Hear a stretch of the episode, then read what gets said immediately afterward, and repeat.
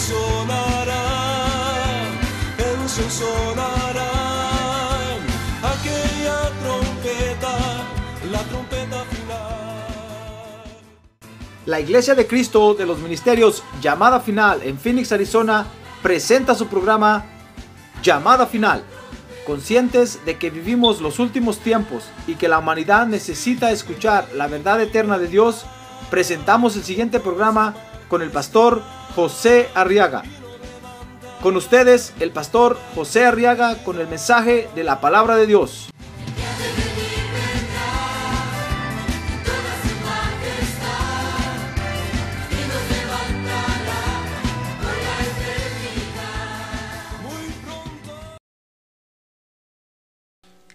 Hechos de los Apóstoles capítulo 3 verso 1.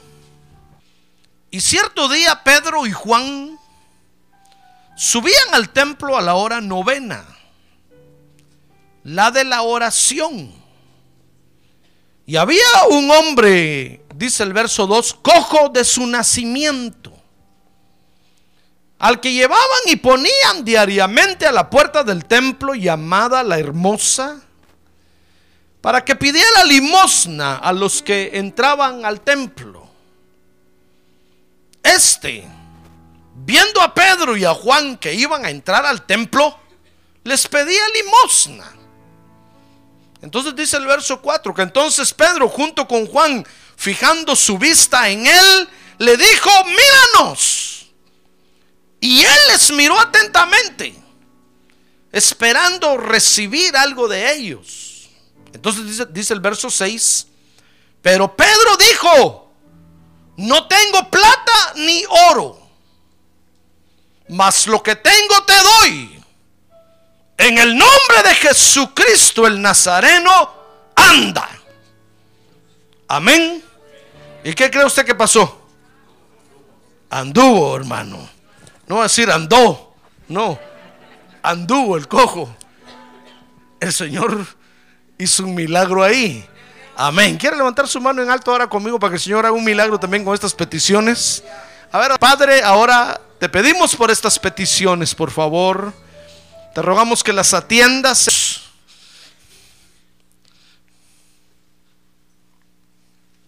Muy bien, en estos, en estos versos, fíjese hermano, quiero yo que vea conmigo cómo, fíjese, hay creyentes que no entienden, hermano, que no entienden a Dios.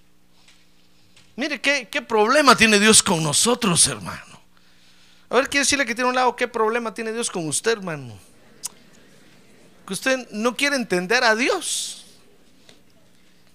Yo sé que usted es inteligente, tiene cuatro dedos de frente, etcétera, etcétera. Pero a veces nosotros no entendemos a Dios. Fíjese que quiero que vea conmigo, que note conmigo que Dios necesita, dice el verso 6, capítulo 3, que le entendamos, hermano, en la importancia, fíjese, que tiene el poder espiritual. Porque dice que el apóstol Pedro le dijo a ese cojo ahí, no tengo plata ni oro, no tengo money. Ahora diga money, que en inglés quiere decir dinero. Ya veía, habla inglés.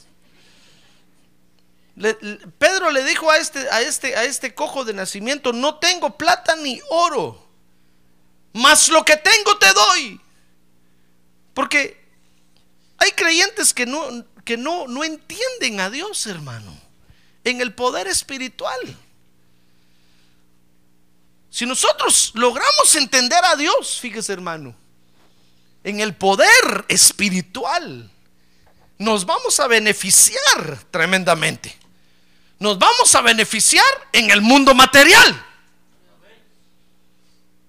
Si nosotros logramos entender a Dios en el poder espiritual, repito, nos vamos a beneficiar en el mundo material. Porque fíjese que dice la Biblia en Hebreos 11:3 que el mundo material, fíjese, procede, viene del mundo espiritual. ¿Quiere ver Hebreos 11:3? Dice ahí, por la fe entendemos que el universo fue preparado por la palabra de Dios. Oiga bien, Entonces dice, de modo que lo que se ve, ve usted con sus ojos aquí, ¿verdad? ¿Qué ve? ¿Me mira a mí o no me mira a mí? Yo lo miro a usted también. Fíjese que todo lo que se ve, todo lo que se ve, todo lo que se ve, está- está- se está refiriendo al mundo material. Todo el mundo material, todo lo que se ve, dice ahí, fue hecho de lo que no se ve. ¿Cómo entiende usted eso? ¿Cómo va a ser eso que lo que se ve venga de lo que no se ve? Sí, es que hay un mundo espiritual que no vemos, hermano. Pues fíjese que todo el mundo material que usted puede ver hoy, puede palpar y puede apreciar con sus lindos ojos, aunque tenga lentes y le digan cuatro ojos. Todo lo que usted ve procede, viene del mundo espiritual que no se ve. Por eso lo más importante es el mundo espiritual que no vemos, hermano. Miren qué lugar estamos. Si usted habla con un materialista, con un existencialista, claro que le van a decir que lo más importante es lo que se ve, como decía Tomás. Tomás quería ya predicar esa, esa su creencia. Y Tomás decía, hasta que no vea, no voy a creer. Y el Señor lo tuvo que ir a parar, ¿se acuerda? El Señor lo tuvo que decir, no, Tom. Hay cosas que no se ven y que son más importantes que las cosas que se ven. Porque todo lo que se ve viene del mundo espiritual que no se ve. Entonces, tenemos que entender a Dios, hermano, en el poder que tiene el mundo espiritual que no se ve. Por eso el Señor fue a llamarle la atención a Tomás. Y le dijo, Tomás, más bienaventurados los que sin ver creen. Gloria a Dios, gloria a Dios. Más bienaventurados los que sin ver creen. Más bienaventurados los que no ven el mundo espiritual, pero sin embargo saben que está ahí, que existe y que tiene un poder tremendo. Porque se van a beneficiar en el mundo material. Entonces, Dios quiere que lo entendamos en eso. ¿Cree usted que es difícil entender a Dios en eso? A ver, pregúntale que tiene un lado. ¿Es difícil que usted entienda eso o no? ¿O no entiende? Bueno, por si, por si, por si estaba ya caminando como Tomás. Qué feo estás. Como dijo el poeta. Le quiero enseñar esto. Fíjese que todo el poder del mundo espiritual, hermano, viene de Dios. En primer lugar, porque dice Juan 4:24, le dijo el Señor Jesús a la samaritana ahí, que Dios es espíritu. Dios es espíritu. Si lo más importante fuera este mundo material, mi estimado hermano, Dios no sería espíritu, Dios sería materia. Sería como un trozo de bloc o como algo así que pudiéramos ver y palpar. Pero lo más importante es el mundo espiritual. Entonces, Dios, le dijo el Señor Jesús a la samaritana, es espíritu. Y dice Romanos 11:36 que todo viene de Él. Se lo voy a leer literalmente. Dice, porque de Él, por Él y para Él son todas las cosas. ¿Ya ve? De Él, por Él y para Él. Eso se llama teocracia. Ahora diga conmigo, teocracia.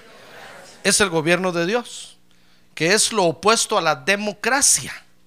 La democracia dice que es del pueblo, por el pueblo y para el pueblo, pero la teocracia, que es el gobierno del reino de Dios, donde usted y yo hoy estamos, dice que es de Él. Romanos 11:36, por Él y para Él. Son todas las cosas, dice ahí. A Él sea la gloria por siempre.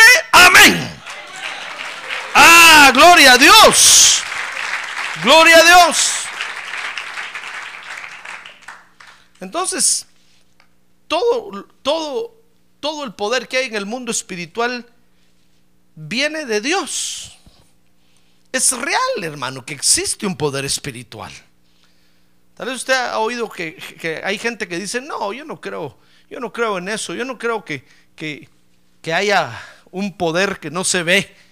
Eh, y, y dicen, no, yo no creo en eso. Pues están equivocados, porque la Biblia dice que es real, que ahí está. Y aunque usted diga que no, ahí está. Y es real. Y todo, dice aquí, procede de Dios. Todo poder, fíjese, todo poder en el mundo espiritual está controlado por Dios. Porque de Él viene todo. Y todo es por Él y para Él. En todo el cosmos entonces, fíjese hermano, en todo el universo, en todo, hay una lucha de poderes, que eso es lo que estamos viviendo realmente. Desde que Dios comenzó a crear, comenzó a moverse el poder en el mundo espiritual. Y comenzó una lucha terrible de poderes. Dice Romanos 12, 21 que, que es el poder del bien y del mal. Dice Romanos que es el poder del bien y del mal. Y ese poder, fíjese, esa lucha de poderes que hay, ha llevado a todas las criaturas de Dios a tener que tomar una decisión. Mire, dice ahí Romanos 12, 21, no seas vencido por el mal, sino vence con el bien el mal. Esa es toda la lucha de poderes que hay en toda la creación de Dios. Y ha llegado hasta nuestra creación, hermano. Porque no podíamos nosotros pasar desapercibidos. Porque Dios utiliza el bien y el mal para que sus criaturas tomen una decisión. Y tarde o temprano usted se va a ver en una encrucijada entre hacer el bien o hacer el mal. Y se va a ver tentado por el mal para hacerlo y se va a y se va a ver llamado por el bien para hacerlo. Y usted y yo tenemos que tomar una decisión. El Señor Jesús, cuando entró en la creación de Dios, también tuvo que tomar una creación, una decisión. Dice Hebreos capítulo 1, verso número 9, que la decisión que tuvo que tomar fue elegir, elegir Hebreos 1.9, entre la justicia y la injusticia. ¿Y sabe qué escogió el Hijo unigénito del Padre? la justicia. Y entonces dice ahí, has amado la justicia, le dijo el Padre Santo, y aborrecido la iniquidad. Por lo cual Dios, tu Dios, te ha ungido con óleo de alegría más que a tus compañeros. Mire, cuando el Padre vio que su hijo escogía la justicia, hermano, ¿sabe qué premio le dio? Lo ungió con óleo de alegría, más que a todos los demás. En ese momento hubo quienes se decidieron por la iniquidad, por la injusticia. Pero el, Hijo unigénito del Padre escogió la justicia. Mire qué lucha de poderes tan terribles, hermano. Y ahora dice Hebreos 2.14 y verso 15, que solo en Jesucristo ahora nosotros entonces podemos vencer el mal. Sin Jesucristo no se puede vencer el mal. Dice, así que por cuanto los hijos participan de carne y sangre, Él igualmente participó también de lo mismo, para anular mediante la muerte el poder de aquel que tiene el poder de la muerte, es decir, el diablo. Y dice el, el, verso 15, y librar a los que por el temor a la muerte estaban sujetos a esclavitud durante toda la vida. Es decir, no hay no hay inteligencia humana, no hay sentimiento humano, no hay deseo humano que nos pueda librar del mal, hermano. Sino únicamente Jesucristo. Él es el único que puede librarnos del mal. Él es el único que nos puede traer al bien. Por eso cuando veo a los hombres de la tierra, hermano, que pelean policías contra ladrones, yo digo, al final todos esos juntos van a ir a parar al infierno. Y allá se van a encontrar. Y el ladrón le va a decir al policía, tanto que me perseguiste y aquí venimos a parar los dos. Porque uno cree que está haciendo el bien y que está persiguiendo al que hace el mal, pero sin Jesucristo. No hay deseo, sentimiento, inteligencia humana que pueda vencer el mal. No hay. Solo en Jesucristo, dice ahí la Biblia. Dice ahí que por eso Él vino a participar de carne y sangre para poder vencer totalmente al mal. Y al haber vencido al mal, le quitó al enemigo las llaves de la muerte. Porque con la muerte tenía atemorizados a todos. Ahora el Señor Jesucristo es el que da vida y da muerte, hermano. Ah, gloria a Dios. Gloria a Dios. A ver, diga, gloria a Dios. Entonces dice Efesios 6:12 que ahora entonces nosotros tenemos una tremenda lucha contra el mal. Efesios 6:12 dice que ahora tenemos una, una, una gran batalla contra seres que están en las regiones celestes. Y a ver, ¿por qué entonces ahora mucha gente mira ovnis y mira, es real, ahí están. Y se están comenzando a aparecer porque ya los están echando de ahí y van a caer a la tierra. Ya pronto el Señor Jesucristo viene a la tierra y en su venida ya salió del cielo. ¿Sabe usted que ya salió del cielo? Ya salió, hermano. Y ya viene para acá. Ahora que tiene a un lado, prepárese porque ya el Señor pronto viene. Ya el Señor pronto viene, ya el Señor pronto viene. Ya el Señor pronto viene. Ya viene para acá. Usted dirá, pastor, ¿cómo sabe usted eso? Ah, pues porque esos seres ya se están viniendo, ya se están acercando más a la tierra. Ya los están echando del, los echaron del cielo. Ahora los están echando de los cielos del universo. Los están echando así, mire. Y el único lugar que les están dejando para, para donde caer es la tierra. Y entonces van a venir a caer a la tierra. Dice ahí que nuestra lucha no es contra carne y sangre, sino contra principados, contra potestades, contra los poderes de este mundo de tinieblas. Contra las huestes espirituales de maldad. Ahí está, mire. En las regiones celestes. Ahora usted y yo resulta que estamos metidos en tremendo lío de batalla del bien y el mal. Entre el bien y el mal. Y solo Jesucristo nos puede hacer vencer el mal, hermano. Dice ahí el apóstol Pablo que son superinteligencias, dice el original. Son seres superinteligentes contra los que usted no puede pelear de ninguna forma. Están hechos para vencerlo a usted. Pero dice la Biblia que solo el Señor Jesucristo puede hacernos vencer el mal.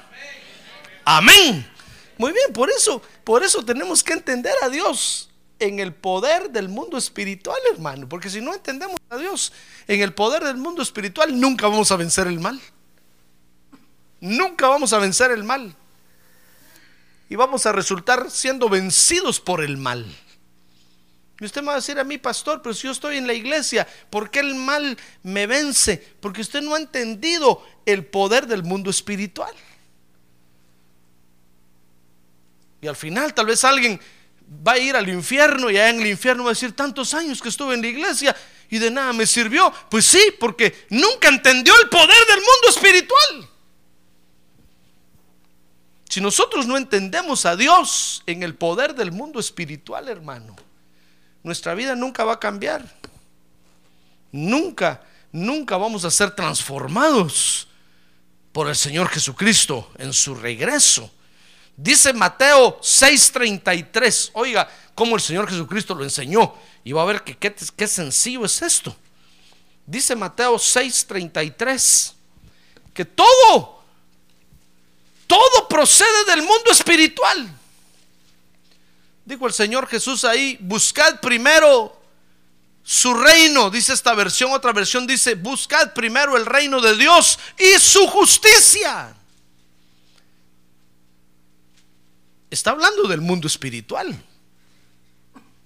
El reino de Dios es un reino espiritual. Entonces dice, buscad primero el reino de Dios, que es espiritual, y su justicia. Ahí está el verdadero poder Ahí está la sanidad que necesitamos. Ahí está la prosperidad que necesitamos. Ahí está la restauración que necesitamos. Todo lo que necesitamos en este mundo material está ahí. Por eso un día que un día un día que Timoteo se quejó con el apóstol Pablo, el apóstol Pablo le, escribió y le dijo, "Mira Timoteo, echa mano de la vida eterna. Mete la mano dentro de ese mundo espiritual y jala de ahí lo que necesitas para vivir aquí." Ah, gloria a Dios, hermano. Pero si nosotros no entendemos el poder del mundo espiritual, ¿cómo vamos a vivir bien en la tierra, hermano? No se puede. No se puede vencer el mal. Usted puede tener la buena intención, pero si no es con el Señor Jesucristo, usted no puede vencer el mal. Aunque usted me diga, hermano, yo cada noche acepto a Jesús como Salvador. Aunque me diga cada domingo me bautizo en agua. Pero si no, si no entiende a Dios en el poder del mundo espiritual, nunca va a vencer el mal, hermano. Y siempre va a estar pegando en el mismo lugar. Y eso mismo lo va a estar botando y lo va a estar tirando en la tierra y, lo va- y- y- y nunca va a vencer usted el mal. Como dicen allá en mi rancho, que no tengo, nunca va a pasar de sopia gavilán.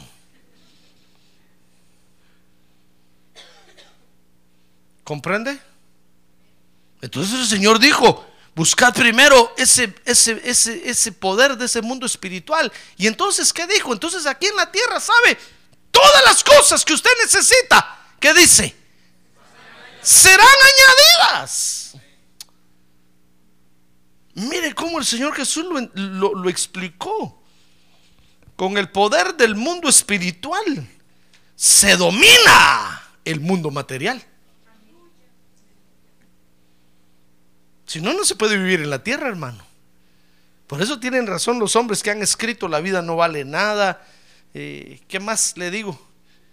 Tantas cosas. Porque es cierto, no se puede vivir aquí en la tierra. No se aguanta. Si usted no echa, no echa mano del poder del mundo espiritual, no va a poder soportar vivir en la tierra. Mucho menos, óigame bien, hoy le profetizo. Mucho menos va a aguantar estar en la iglesia. A ver, dígale que tiene un lado, ¿cuándo se va a ir usted, hermano? Pregúntele, ¿cuándo se va a ir? Estoy viendo cuánto aguanta, dígale.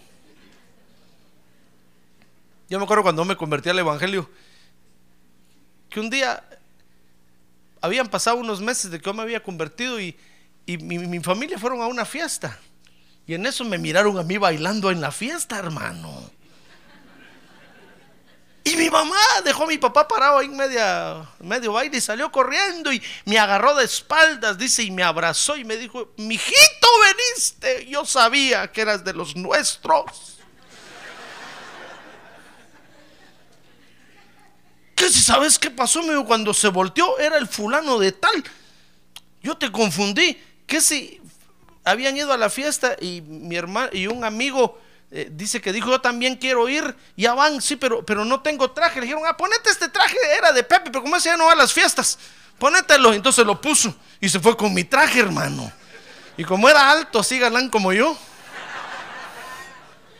dice que estaba bailando así de espaldas y mamá, y mamá dijo, vino mi hijito a la fiesta. Yo sabía que no iba a aguantar en la iglesia evangélica. Yo sé que le gustan las fiestas, yo sé que le gusta bailar. Era cierto, me gustaba. ¿Qué si la sorpresa que se dio cuando el otro se volteó y le sonrió así? Mira, me dijo, ya caía yo desmayada ahí de ataque al corazón. Cuando le voy viendo la cara. Y yo le dije, ¿qué está haciendo con ese traje? Y me dijo, es que su hijo me lo prestó porque yo no tenía.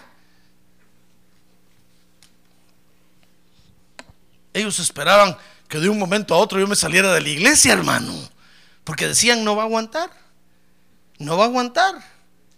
Y es cierto. Si nosotros no echamos mano del mundo espiritual, del poder del mundo espiritual, no vamos a poder estar en la iglesia, hermano. De repente nos vamos a ir. Espero que el día que usted se vaya, se vaya con la boca callada y en silencio. No se va a ir como otros que se van gritando, hermano. Y todavía desde allá en la esquina me hacen así, me amenazan. Yo aquí me escondo, hermano. Digo, Padre Santo, qué tormento. Desde allá a veces me, todavía me piden sus diezmos y sus ofrendas, hermano. Una vez vino una hermana conmigo, me dijo, pastor, devuélvame todos mis diezmos. Dije, ¿qué? ¿qué? Ya me los gasté, le dije, ¿qué quiere? ¿Cómo se los voy a devolver?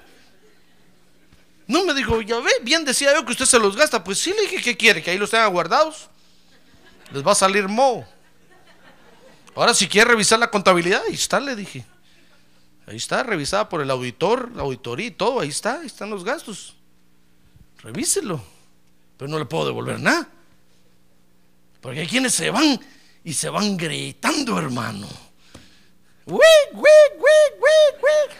Yo decía, pero si era oveja, no era oveja, hermano.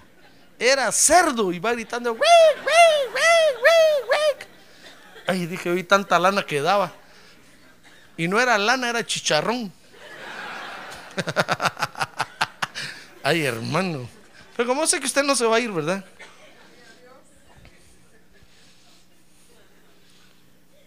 Pero si no echamos mano del poder, si no entendemos a Dios en el poder del mundo espiritual, no vamos a aguantar estar en la iglesia, hermano. Y no vamos a aguantar estar en la tierra. Ya ve que aquel hizo la canción aquella de paren al mundo que me quiero bajar. ¿De dónde y para dónde se va a bajar? Y todos lo premiaron y todos le dieron el primer lugar. ¿Por qué canción tan bien hecha? Todo el mundo se quiere bajar, hermano. Es que ya no se aguanta vivir en la tierra tanta maldad por todos lados. Es que no se puede vencer el mal. Usted llama a la policía y la policía dice, no tenemos gasolina para ir. Usted vive muy lejos. Hermano. Aquí les doy gasolina yo, pero vengan rápido. Dicen, no, no podemos. Escóndase, dígale, dígale al ladrón que ya vamos a llegar. hermano. No se puede vencer el mal.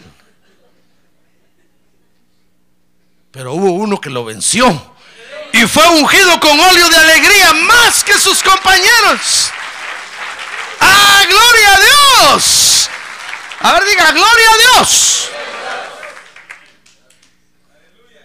Ahora de ese uno nos tenemos que agarrar duro, hermano. Porque Él nos va a enseñar a vencer el mal. Amén. Entonces, mire cómo lo enseñó. El Señor dijo, busquen entonces el reino de Dios y su justicia. Y van a vencer al mundo material. Lo van a dominar. Y van a vivir en la tierra felices y contentos. Ah, pero, sin embargo, quiero que vea conmigo cómo hay algunos que no entienden a Dios, hermano. Dice Hechos capítulo 3, verso 1. Vea conmigo ahí. Estudiamos ahora hermano.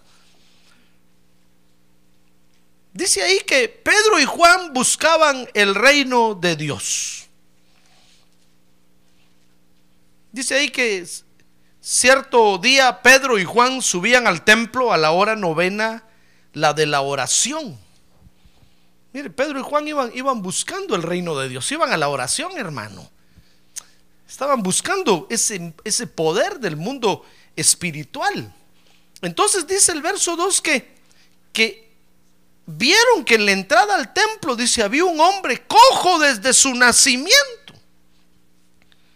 Dice que lo llevaban y lo ponían diariamente a la puerta del templo, llamada la hermosa, para que pidiera limosna a los que entraban al templo.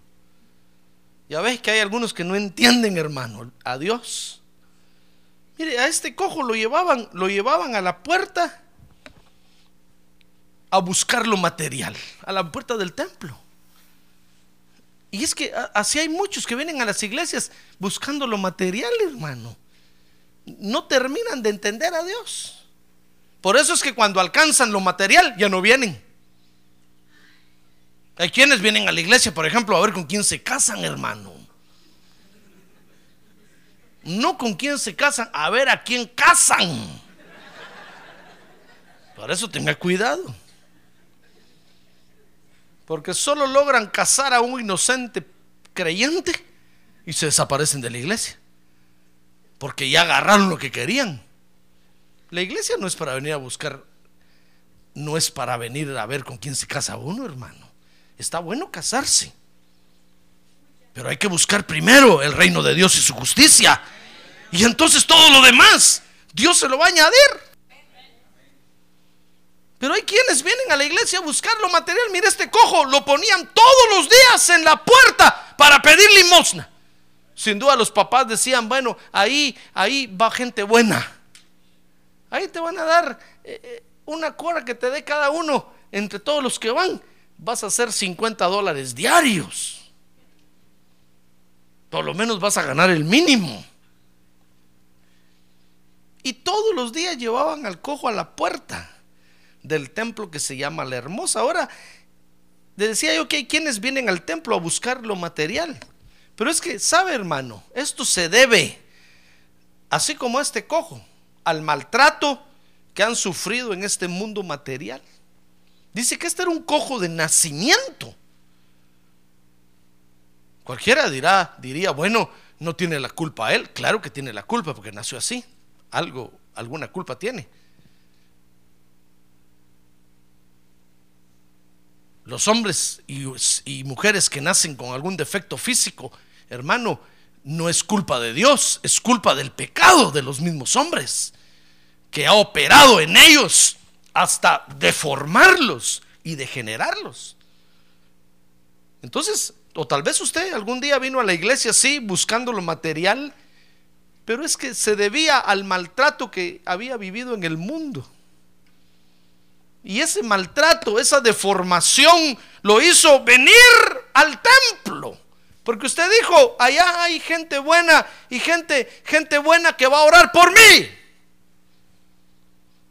Entonces usted dijo, bueno, voy a ir, que el pastor ore por mí. Porque eso piensa la gente, hermano. La gente dice, cuando alguien se va a morir, dice, llamen al pastor. Y uno dice, ¿qué? ¿Para qué me están llamando? Porque ya se va a morir. No, que se muera, que se muera. ¿Qué creen? ¿Que yo doy vida? ¿O a última hora se quiere agarrar de alguien para ver a quién se lleva? Mire, cuando alguien se quiere casar, dice, busquen una iglesia, busquen un pastor que los casen. Como nochón. Pero es que es gente que solo viene a buscar lo material, hermano. No.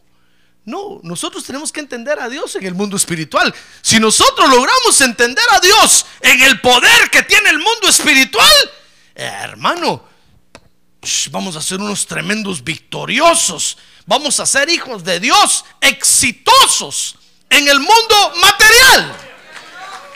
Ah, gloria a Dios. Gloria a Dios. A ver, diga, gloria a Dios. Entonces dice Hechos 3:3, fíjese, que entonces este, este hombre dice que viendo a Pedro y a Juan que iban a entrar al templo, les pedía limosna. Quiero que note conmigo cómo, cómo el mundo material ha cegado a todos. A tal grado que solo buscan, hermano, satisfacer su necesidad material.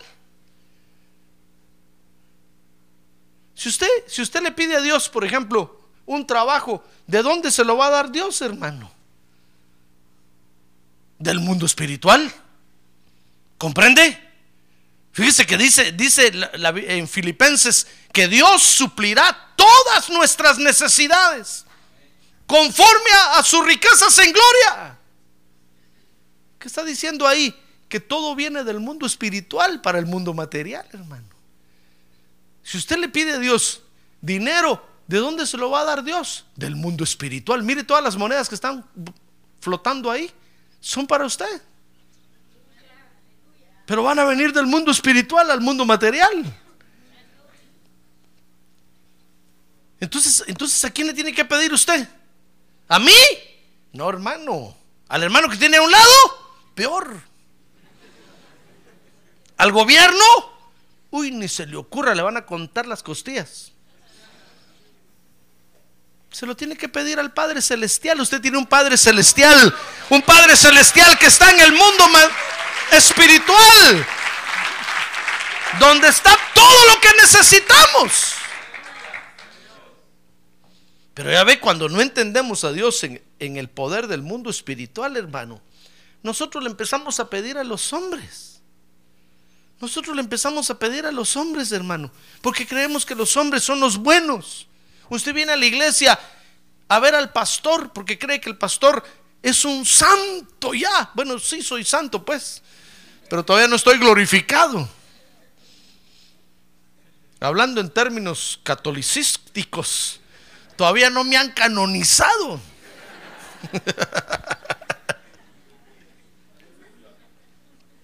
Y usted viene a la iglesia diciendo, aquí está el pastor, pastor, pastorcito, ¿sabe? Allá le cantan un canto a un pastor que dice, pastor, pastorcito, si puedes tú con Dios hablar, pregúntale si yo alguna vez te he dejado de amar. Porque creen que el pastor es el que da la... No, hermano. Usted y yo tenemos un Padre Celestial y de ahí proceden todas las cosas. Ahí es donde tenemos que lanzar nuestra petición y nuestra oración.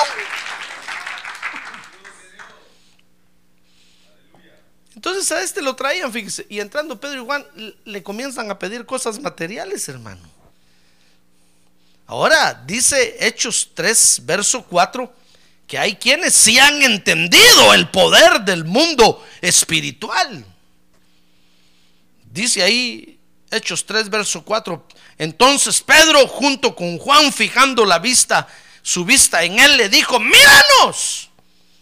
Y él los miró atentamente, esperando recibir de e- algo de ellos. Y entonces Pedro, verso 6, le dijo: No tengo plata ni oro. No estaba diciendo Pedro ahí que, que era un pobre vagabundo. Porque cuando la gente lee esto en la, en la Biblia, hermano, cree que, que los ministros tienen que ser sin plata ni oro. Tienen que ser pobrecitos. Es como cuando el Señor Jesús le dijo, le dijo a aquel, aquel joven que le dijo, te seguiré Señor. Y el Señor le dijo, pero si hoy en la noche no tengo ni dónde recostar mi cabeza, eh, ¿cómo me vas a seguir? Entonces ya ven, Jesús era pobrecito, no tenía ni casa donde vivir. Y, y no está hablando de eso, sino que está hablando, si usted ve el contexto, está hablando de otra cosa diferente. Pero cuando alguien lee esto, creen que los pastores, hermano, deben de ser los más pobres. O los creyentes debemos de ser, debemos hacer votos de pobreza y de miseria. Y no está hablando de eso.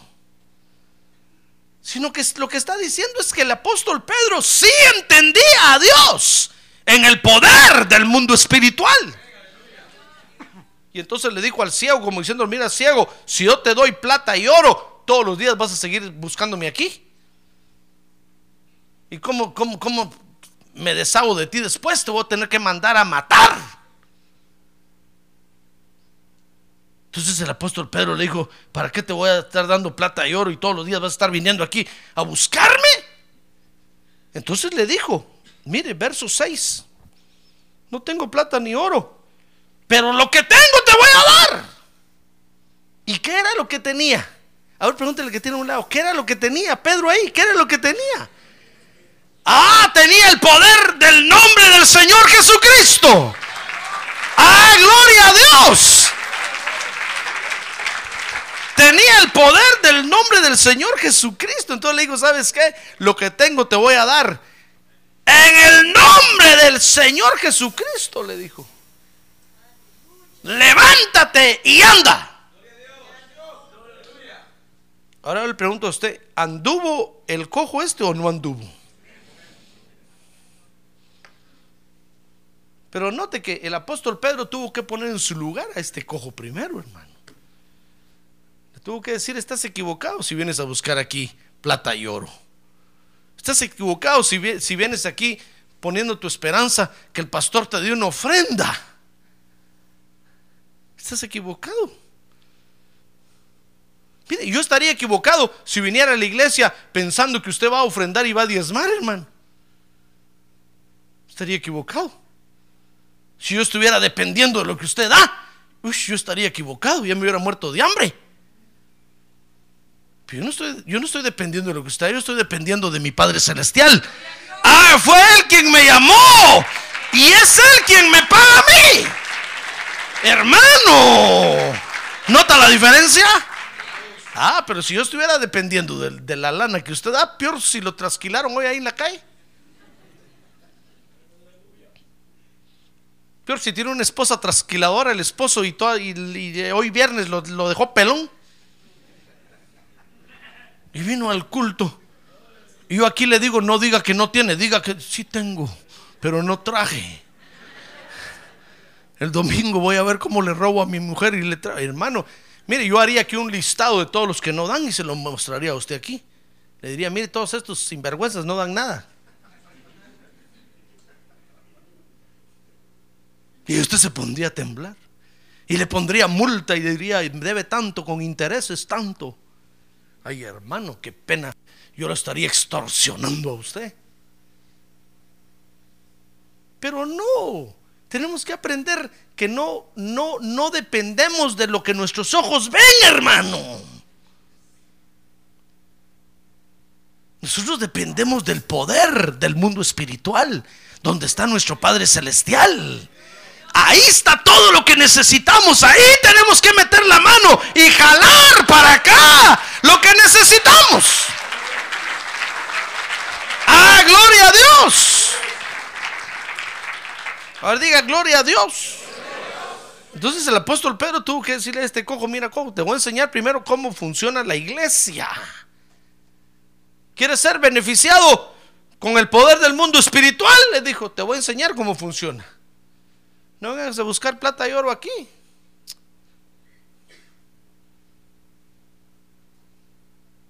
Si usted cree que trayendo una pistola y asalta esta noche a la iglesia se va a llevar las mejores ofrendas, tal vez hoy nadie dio nada, hermano.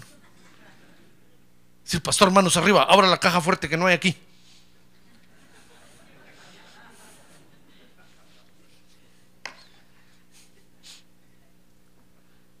Mira, mire, el apóstol Pedro le dijo a este cojo de nacimiento, ¿sabes qué? ¿Sabes qué? Inválido, antes de que te metas a robar la iglesia, te voy a enseñar cómo funciona la iglesia. No, no depende del oro y de la plata, sino que depende del poder del mundo espiritual. Este cojo no entendía el poder del mundo espiritual, hermano. Ahora, ¿quiere usted entender el poder del mundo espiritual? ¿Lo quiere entender o no? Ah, bueno, es que, mire, Dios sabe, fíjese, mire cómo es Dios de bueno. Él quiere levantar su mano y decirle gracias, Señor, porque tú eres bueno. Tú eres excelentemente bueno conmigo. Ahora baje su mano. Es que Dios sabe que todos venimos a la iglesia a veces así. Alguna circunstancia material nos trajo a la iglesia, hermano. A veces, o tal, vez usted vino a la iglesia porque allá en el mundial se comenzó a sentir solterón y dijo, ir a la iglesia a ver qué, qué cacho. Y me agacho, como dijo el gabacho. Hay cachet. Y usted vino y dijo, bueno, voy a ir a ver que, que tal vez dan comida ahí en esa iglesia. Voy a ir a ver si dan comida. Y se da cuenta que sí damos comida, pero vendida. y no le conté otra vez que un hermano se enojó conmigo por la venta de la comida. Me dijo, pastor, eso no se debe de hacer. Ustedes aquí deben de regalar la Yo conozco muchas iglesias y regalan la comida, me dijo. Oh, qué bueno, le dije yo. Pero aquí no, aquí la vendemos. Y si usted quiere comer, pague. Fiado murió, le dije. Mala paga lo mató. Ya lo damos fiado. Porque hay quienes vienen pensando que aquí la iglesia les va a dar un colchón, casa. No, hermano. Pastor, sí tengo. Y puedo dar mucho, pero no doy. Porque la iglesia no es para venir a buscar las cosas materiales, hermano. La iglesia es para venir a aprender, a meter la mano en el mundo espiritual y a tomar del poder del mundo espiritual. ¡Ah, gloria a Dios! Oiga, yo no estoy diciendo que no le dé al pobre, que no ayude. No, yo no estoy diciendo eso. Yo estoy diciendo que los que vienen a la iglesia buscando lo material, pero como Dios sabe que algunas circunstancias sí nos trajo a la iglesia, hermano. Algo nos trajo a la iglesia. Yo no sé qué lo trajo a usted a la iglesia esta noche. No le pregunte a nadie. Pero algo nos trajo un día a la iglesia. Aunque sea la migra nos corrió y nos, y nos metimos a la iglesia, hermano. Pero algo vimos allá que nos venimos a la iglesia. Entonces, entonces Dios, fíjese, ha dejado un camino a seguir para que ya estando en la iglesia nosotros no sigamos ignorando, no sigamos sin entender a Dios en el poder del mundo espiritual, hermano. Porque está bien, como este cojo que lo llevaban, que no entendía, pero cuando encontró al apóstol Pedro, entonces entendió. Está bien que hayamos venido hacia la iglesia, está bien. Pero ahora ya estando aquí, Dios ha dejado un camino que debemos de seguir para que finalmente entendamos y entonces comencemos a disfrutar del poder del mundo espiritual, hermano. Porque le he dicho que eso es lo que nos va a dar la victoria. Amén. Bueno, Hechos 3.2. En primer lugar, dice Hechos 3.2 que lo que tenemos que hacer, hermano, es venir al templo. Porque si usted no viene al templo, no va a aprender. Aunque diga, yo soy bueno aprendiendo en DVDs y en CDs. Aunque me diga que sí aprendió inglés con barreras. No va a aprender, hermano. Dios dejó la iglesia para que vengamos. Porque aquí es donde vamos a aprender realmente. Aquí es donde usted va a ver al que tiene a un lado a qué horas se duerme y a qué horas no se duerme. A ver, despierte que tiene un lado y despierte, hermano. Usted. Y a ver, dígale, ¿para qué trabaja mucho?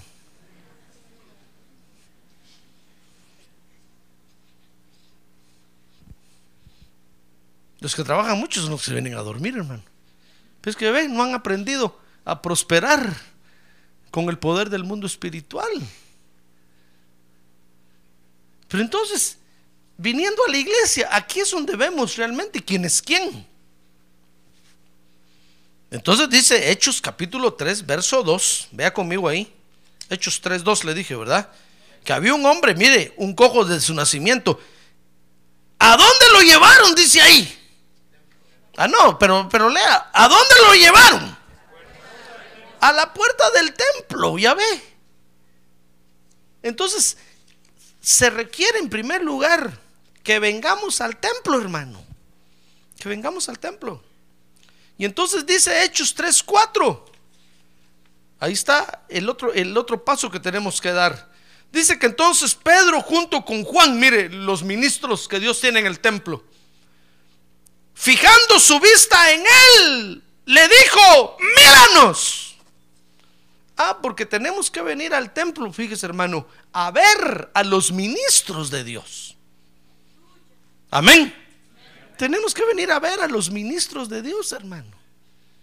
Porque la oveja, la oveja es un animalito que camina viendo al pastor.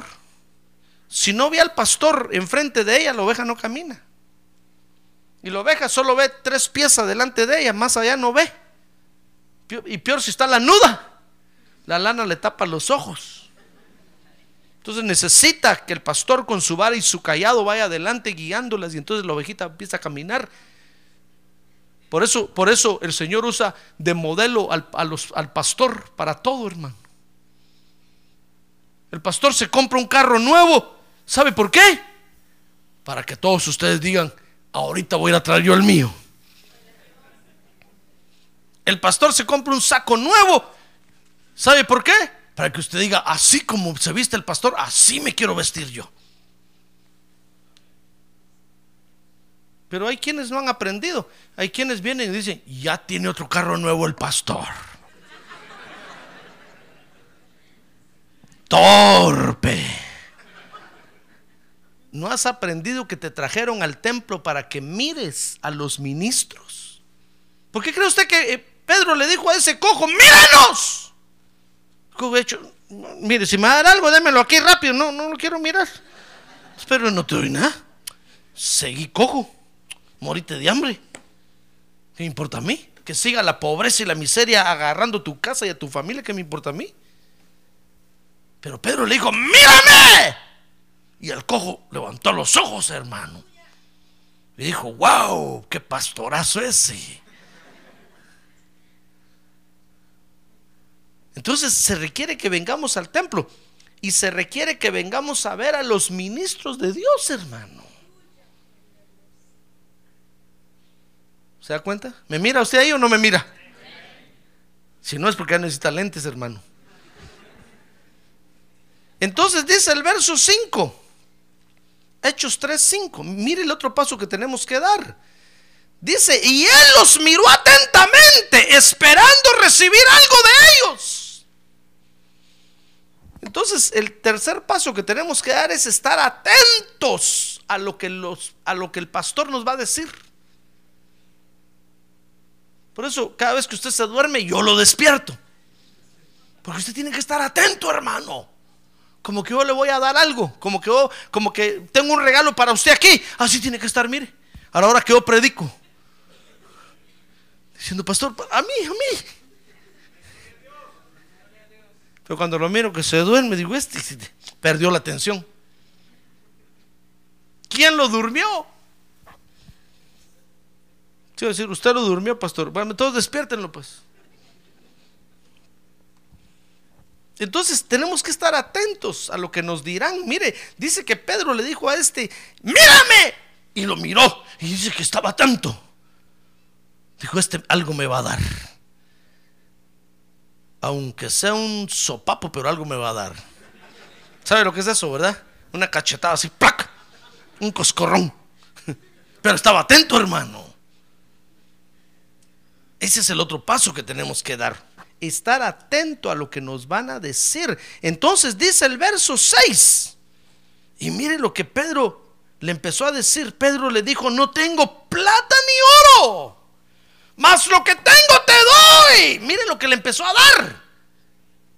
Porque tenemos que venir al templo a mirar a los ministros y, estar atentos, porque los ministros nos van a enseñar los principios del mundo espiritual.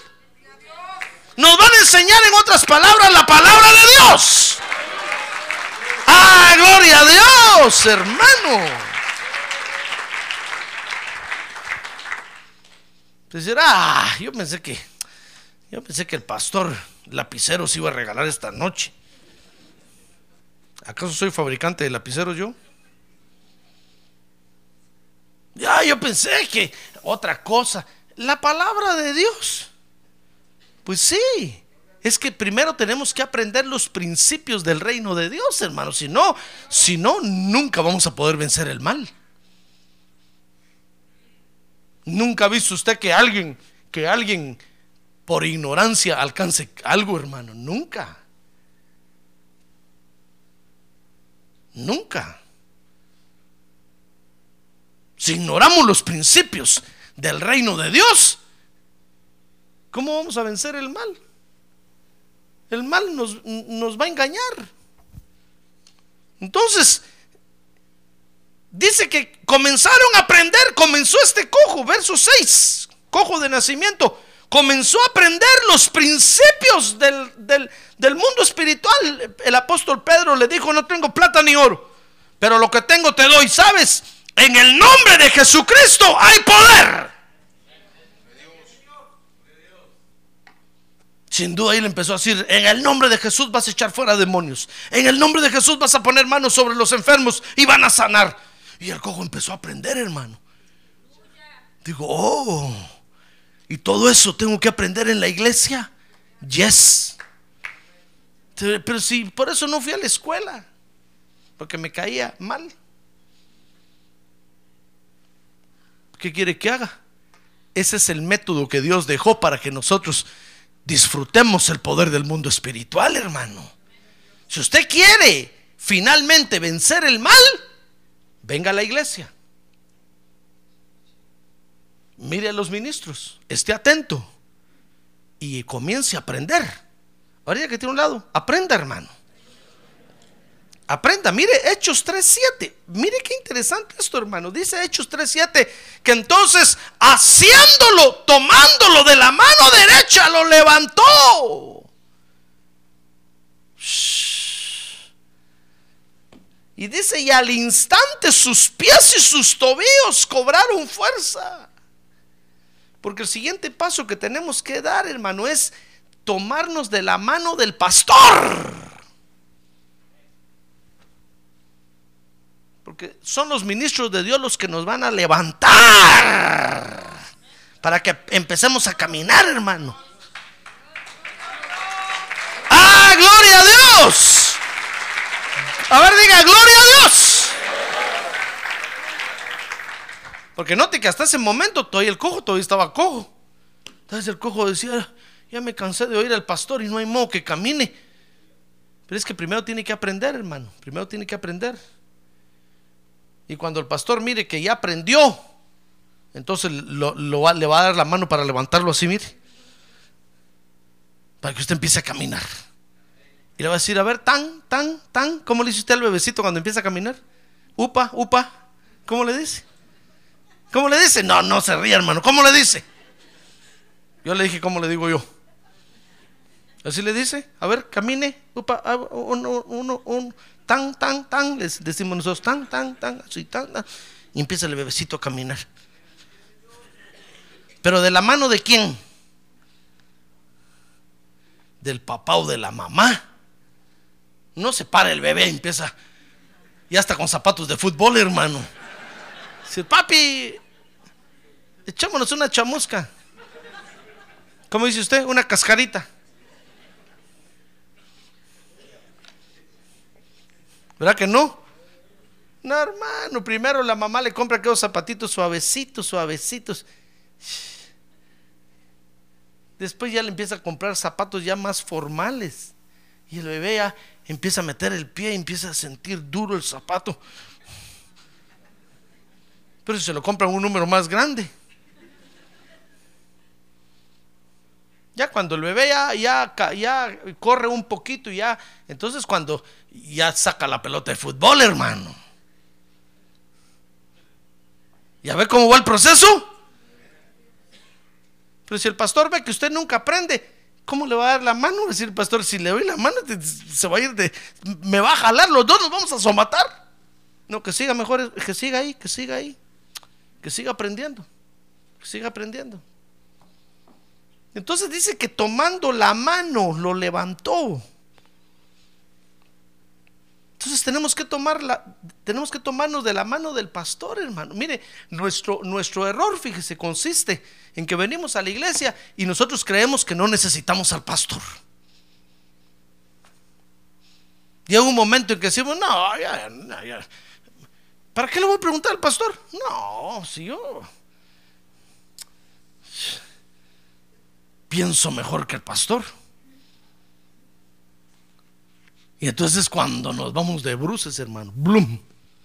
Y el mal lo aplasta, plum. ¿Y qué pasó? Si tiene que vencer el mal. Ah, pero se salió del proceso. No, hermano, mire, dice que el cojo tomó la mano de, de Pedro y entonces Pedro lo levantó. Y dice el verso 8. Mire, ¿para qué lo levantó el apóstol Pedro? ¿Para qué cree usted que lo levantó? ¿Para que fuera a trabajar? ¿Para qué lo levantó? Lea ahí el verso 8. ¿Para qué lo levantó? Mire, ¿para qué lo levantó? Para que aprendiera a alabar a Dios, hermano. ¿Qué le parece? Yo no sé qué iba a decir ahí. Pedro le tomó la mano y lo levantó y lo fue a dejar a un buen trabajo. No, lo levantó para que el cojo aprendiera a alabar a Dios, porque dice que entonces entró caminando y saltando, mire cómo danzaba este, y alababa a Dios. ¡Ah, gloria a Dios, hermano!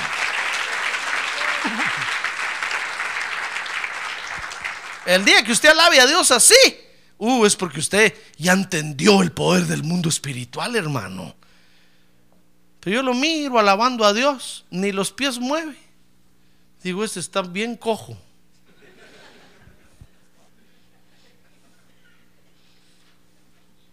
Sí.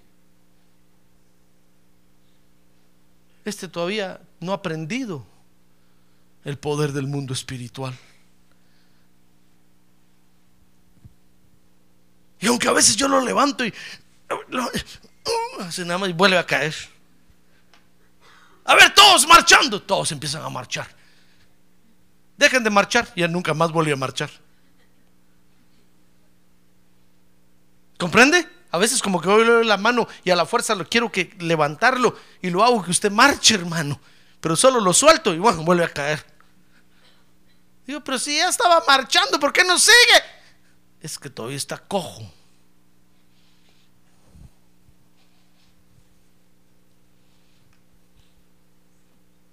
No aguanta pararse. Hermano, mire, Finalmente, dice el verso 9 que entonces cuando el cojo aprendió a alabar a Dios, hermano, dice Hechos 3.9 que todo el pueblo lo vio andar y qué. Ah, cuando nosotros entendamos a Dios en el poder del mundo espiritual, entonces vamos a caminar bien. Ya no vamos a caminar chueco. Vamos a caminar straight ahead. Vamos a enderezar nuestras sendas, como decía Juan el Bautista. Vamos a ser íntegros con Dios. Vamos a caminar bien. Y vamos a alabar a Dios bien. Y entonces dice que todo el pueblo nos va a ver. Dice que todo el pueblo lo vio andar y alabar a Dios, dice el verso 10. Y reconocieron que era el mismo que se sentaba a la puerta del templo, la hermosa, a pedir limosna. Y se llenaron de asombro y admiración por lo que le había sucedido. Mientras nosotros no, no entendamos a Dios en el poder del mundo espiritual, hermano, a nadie vamos a asombrar. A nadie vamos a admirar. Porque van a ver que nuestras vidas no cambian. Porque van a ver que hoy estamos aquí cinco meses en una iglesia, tres meses en otra. Después cinco años sin ir a ninguna iglesia. De repente para Navidad nos acordamos y aunque sea la iglesia católica nos vamos a meter. Y toda la gente viéndonos, hermanos, decir, este. Este es de los que come, come, de los que comen cuando hay. En cualquier lado se mete. A nadie vamos a admirar. Nadie va va a decir, ese es el poder de Dios. Porque nos van a ver iguales, hermano. Yendo a la iglesia, buscando lo material. Si venimos a la iglesia para buscar lo material, hermano, hay muchos mejores lugares donde ir a buscar. Y mejores. Donde saldríamos con las bolsas llenas.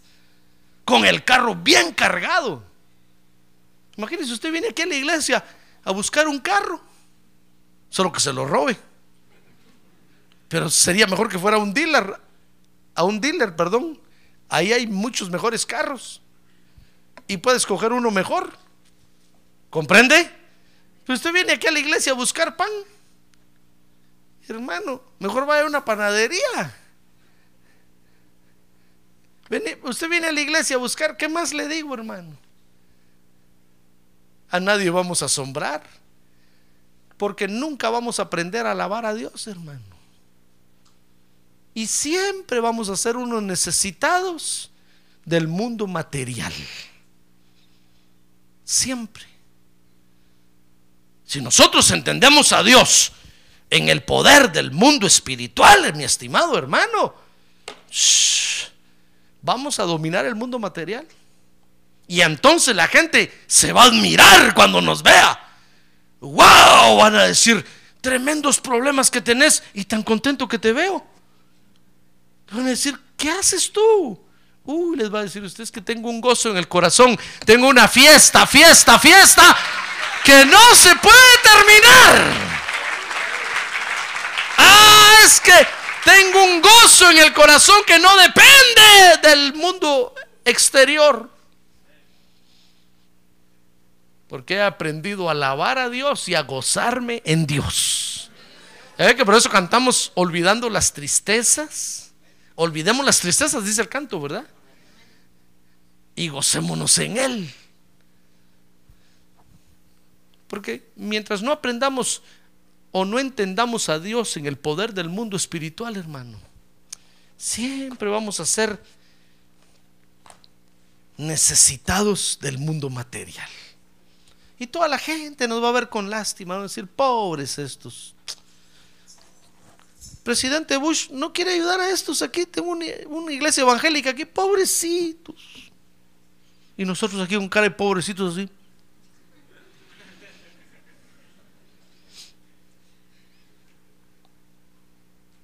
Y los poderosos del mundo material dicen, no, hoy pobres, no.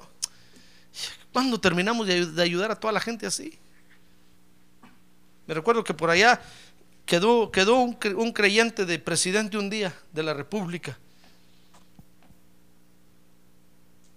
Y mandó a llamar a todos los pastores de la nación. Y llegaron todos los pastores contentos porque iban a hablar con su hermano, el presidente. Dijeron, con ustedes el presidente de la República, entonces dijo, muy bien, gracias hermanos por haber venido, les dijo. Y les dio una regañada, hermano. Solo chulos no les dijo. Digo que están creyendo que soy yo. Miren, sacó el manojo. Miren todas las cartas que tengo. Son de ustedes. Pidiéndole cinco láminas para el templo. Dos puertas para la casa del pastor. Un puente porque para pasar a la iglesia hay un río ¿Qué están creyendo que soy yo? Le digo, ¿acaso no tienen ustedes un Padre Celestial a quien pedirle? Pídanle a Él. Si, si ustedes están haciendo la obra de Él, Él que les dé. Yo no tengo por qué darle, les dijo. Tiene razón, hermano. Porque nosotros tenemos tremendo poder del mundo espiritual a nuestro alcance y siempre somos unos necesitados del mundo material. Somos peor que ese cojo. Siempre estamos estirando la mano, hermano. Y lo peor de todo es que ni una escupida traemos de regreso en la mano. Vacía. no, hermano. Si nuestro Padre Celestial es el dueño de todo, del oro y de la plata.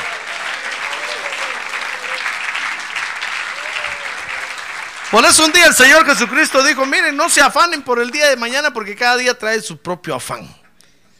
Estén contentos hoy porque tienen comida, coman bien. Mire, si el Señor quiere que usted coma mañana, va a comer. Ahora, si no, no va a comer, hermano. Y si el Señor quiere que usted ayune mañana, ¿qué? Aunque usted diga mañana, pastor, me voy a comer un pollo asado, un pollo ahí. No se lo va a comer. Por eso el Señor dijo, tenemos, tenemos un Padre Celestial que conoce todas nuestras necesidades, sabe qué cosas necesitamos aquí en la tierra. Entonces no se afanen. No se va a morir al corazón por eso, hermano. Pastor, es que el último billete que tenía lo di de ofrenda, mañana ya no. Yo aquí pensando para qué recogió ofrenda. Mejor no hubiera recogido, pobre este se murió.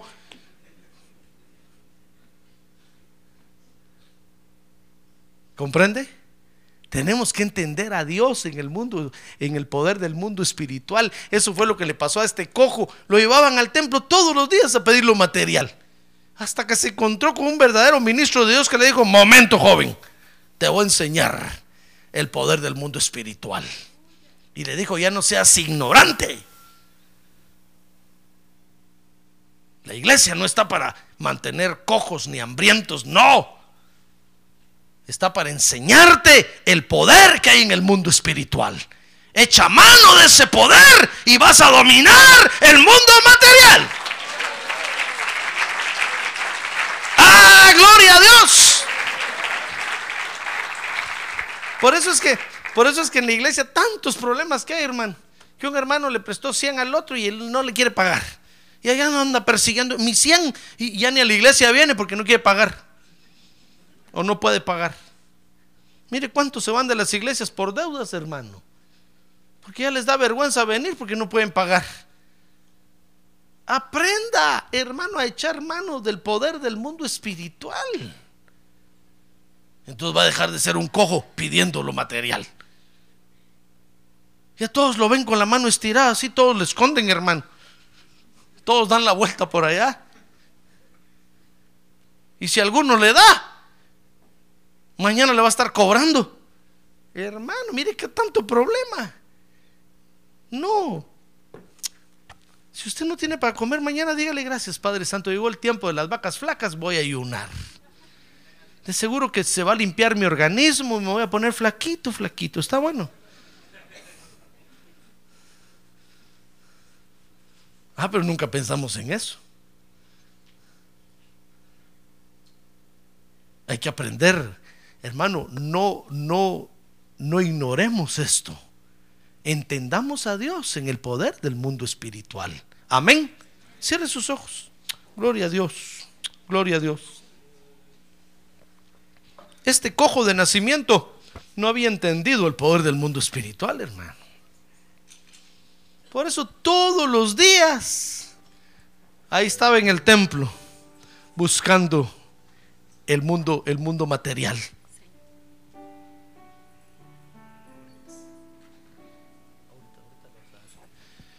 Ahí estaba siempre buscando lo material. No, hermano. Para buscar lo material hay muchos mejores lugares allá afuera en el mundo. El gobierno tiene mejores instituciones. Pero aquí venimos a buscar el mundo espiritual. Y entonces vamos a dominar el mundo material. ¿Acaso no el mundo material es el que nos atormenta y nos agobia? ¿El que nos carga y nos afana? ¿Acaso no el mundo material es el que nos ahorca y nos preocupa? El que nos tensa, el que nos estresa. Claro, que nos mata. Entonces, aprendamos que el mundo espiritual tiene un poder tremendo, hermano. Y entonces vamos a dominar el mundo material. Y toda la gente nos va a ver y van a glorificar a Dios por causa de nosotros. Y ya no nos van a ver más como cojos buscando lo material, sino que nos van a ver como creyentes redimidos por la sangre del Cordero. Restaurados, renovados, nuevas criaturas, con nueva mentalidad, con nueva visión.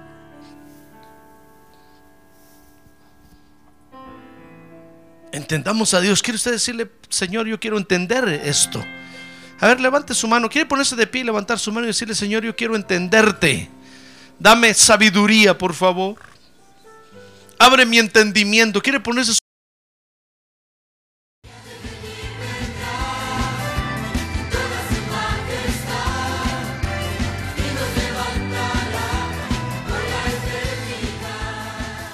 La Iglesia de Cristo de los Ministerios Llamada Final en Phoenix, Arizona, cumpliendo con la comisión de Joel 2.1, presentó su programa Llamada Final. Esperamos que nos vuelva a sintonizar la próxima semana a la misma hora por esta emisora.